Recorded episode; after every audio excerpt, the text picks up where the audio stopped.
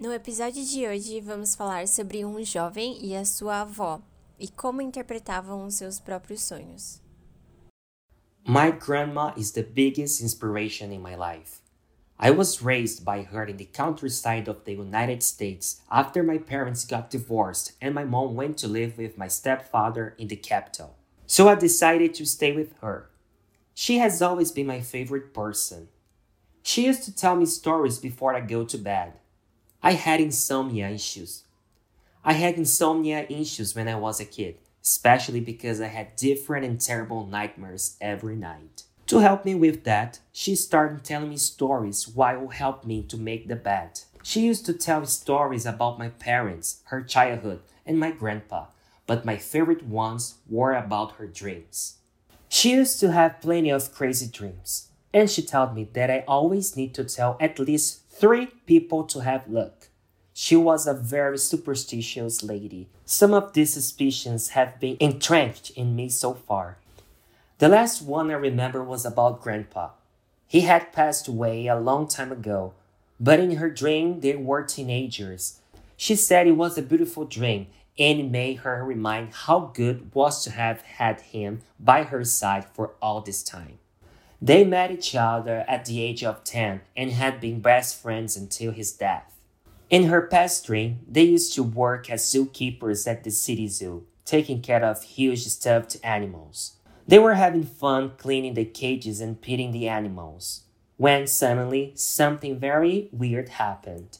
A giant bear escaped out of its cage and it was trying to capture Grandpa. Then she had to save him from its evil claws. She told me about the dream while she was still at the hospital and said it was a warning, the only way he could find to tell her that he was in peace. Last night, the dream was mine, and if I didn't know better, I'd think she was still around. I would think she was still around. I was the kid right then, playing in the sand, building castles, and collecting seashells as we used to do back in the time at the beach house. Watching the sunset, I could feel the hot weather and my back tan beneath the sun, the wind and her eyes watching me.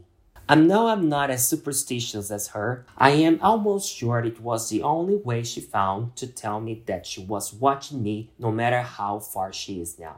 Back in real life, her main dream was to be a singer. She liked to sing on the radio sometimes and dream about being a big star but she had to quit his life to take care of my mother after getting married.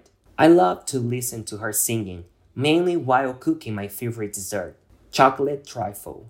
That was how I learned how to sing and write my own songs. A few days ago, I finished my project, so I have been looking for some investors to manage my career as a singer. That night was the night I met my grandmother in my dream.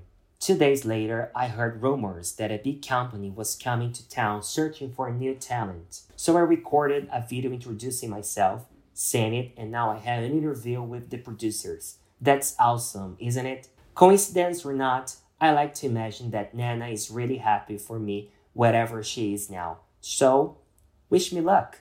Esse episódio foi produzido por Fluency Pass, a única escola do mundo com o ciclo completo para você falar inglês. Gostou? Compartilhe e comente com seus amigos. Quer acelerar sua aprendizagem com conversação ilimitada, aula particular e ainda ter um mega desconto? Acesse fluencypass.com e comece agora a jornada da sua fluência. Siga a gente para a próxima história em inglês. Até semana que vem!